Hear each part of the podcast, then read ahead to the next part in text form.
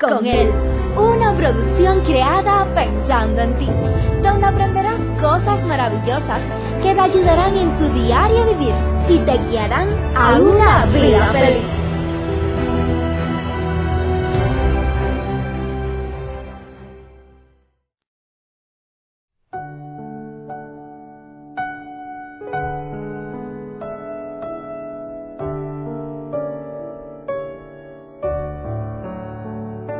No son pocas las personas las que en más de una ocasión se han preguntado, ¿por qué si todo era tan bonito cuando estábamos de novio?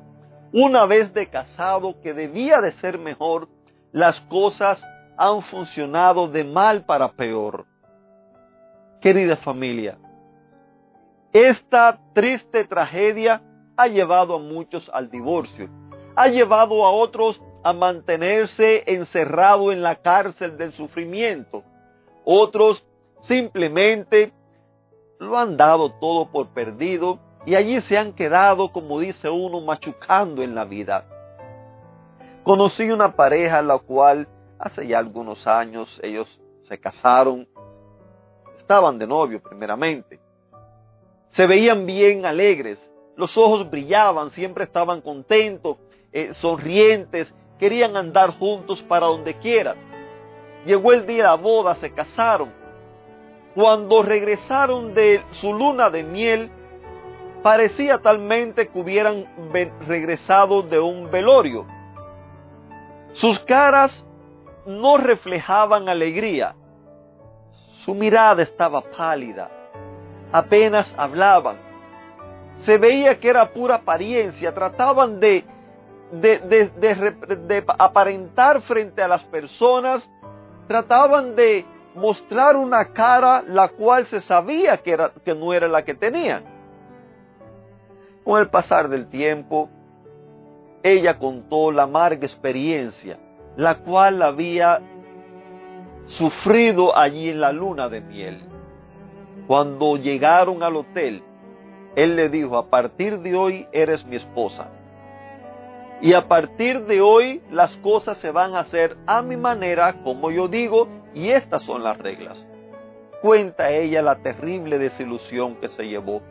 Pasaron algunos años, llegaron dos muchachos, una hembrita y un varón, pero ese matrimonio no permaneció. Ese matrimonio talmente parece que estaba fundado sobre la arena que cuando comenzaron a llegar las tormentas y los problemas de la vida, todo se derrumbó por completo. Aunque este es un caso un poco extremo, pero estoy seguro que no fue solamente a ellos a quien le sucedió algo similar, ya que en muchas ocasiones escuchamos las quejas, escuchamos los lamentos, ¿por qué cuando éramos novios las cosas funcionaban de una manera y parecía que todo era espectacular. Asegurábamos que habíamos encontrado al amor de, de la vida, pero con el pasar del tiempo, toda aquella ilusión talmente pareciera que fue un sueño pasajero, que quedó allí guardado en, lo, en el baúl de los recuerdos o en algún árbol de foto. ¿Cómo hacer para que no se esfume el brillo de los ojos? ¿Cómo hacer para que se mantenga un rostro alegre? Queridos amigos, cuando descuidamos el romanticismo, es triste ver el grado de desilusión y la intensidad de problemas que como torrente devastador llega a nuestras vidas, aplastando y destruyendo nuestros sueños es ahí cuando las noches se vuelven frías, los días se tornan oscuros, las conversaciones insípidas, la presencia de quien un día sacara de nuestra vida una bella melodía, ahora no es deseada porque solo se oyen notas desafinadas. Y todo esto se debe a que priorizamos los quehaceres de la vida y sin darnos cuenta esto disluye la pasión, matan la, ilusión acaban con el romanticismo. Dios, en su palabra, Él nos exhorta a mantener vivo el amor. Por eso es que siempre le digo, la Biblia no se trata solamente de asunto de religión. La hemos visto de esa manera. Pero en la Biblia Dios nos ha dejado consejo para todas las cosas. Si usted quiere emprender un negocio y, y aprender sobre la economía y los presupuestos, allí usted va a encontrar. Si usted quiere cómo criar a sus hijos, usted va a encontrar consejo en la Biblia. Para todo en esta vida, usted va a encontrar consejo en la Biblia. Y Dios en su infinita sabiduría también nos ha dejado consejos, los cuales nos guían, los cuales sirven y con los cuales pretendemos ayudarles. Ayudarles para que podamos formar matrimonios felices, para que podamos formar hogares sólidos, familias duraderas, familias estables, donde el amor sea el que reine. Nos dice en la Biblia, Eclesiastés 9:9, goza la vida con la mujer que amas todos los días de tu vida. Fíjese, muchas veces tenemos el matrimonio como algo aburrido. Muchas veces en nuestra cultura, sobre todo latina, tenemos la tendencia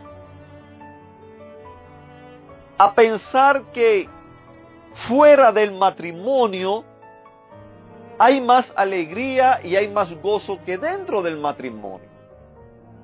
Sin embargo, Dios nos dejó el consejo en su palabra. Nos dejó el consejo, goza la vida. Todo lo que vayas a hacer, gózalo con la mujer a quien tú amas. En otros versos nos dice, gózate, alégrate con la mujer de tu juventud, con esa que desde temprana edad quizás te casaste, con esa desde que jóvenes te enamoraste, gózala con ella.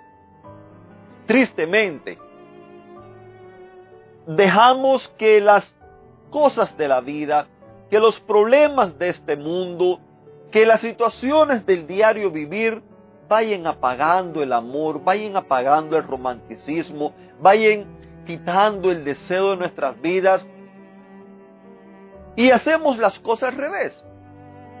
Porque si alimentamos el matrimonio, si alimentamos el romanticismo, si le damos la oportunidad a Dios que Él nos guíe cómo hacer para mantener vivo el romanticismo en medio de este mundo lleno de tribulaciones, en medio de la confusión con la cual estamos viviendo, en medio de la agitación en la cual nos ha tocado vivir, si nosotros le permitimos a Dios que Él guíe, que Él dirija nuestras vidas, que, que Él nos dé el ánimo, la fuerza la cual Él ha prometido en su palabra, el matrimonio, lejos de ser algo que con el tiempo se vaya diluyendo, se vaya apagando, se vaya convirtiendo en algo monótono, aburrido, va a ser como una planta, la cual comienza a crecer.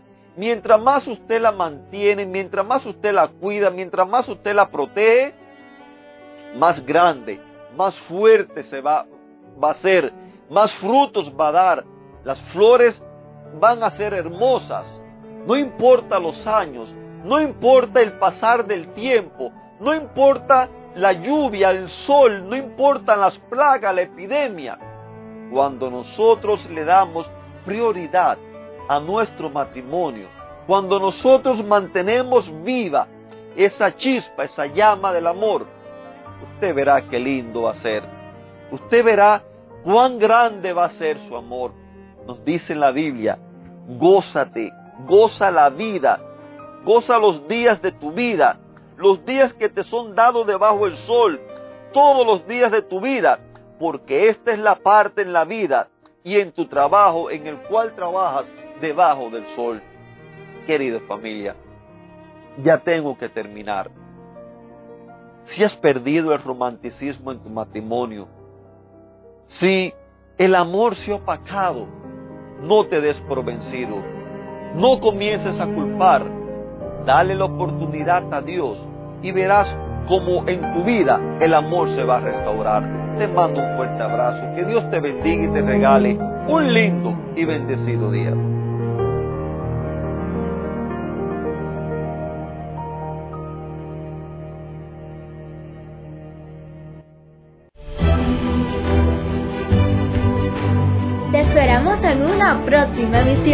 Recuerda que nos puedes encontrar en nuestras plataformas digitales iVoox, Anchor y Facebook bajo el título Vívela con Él.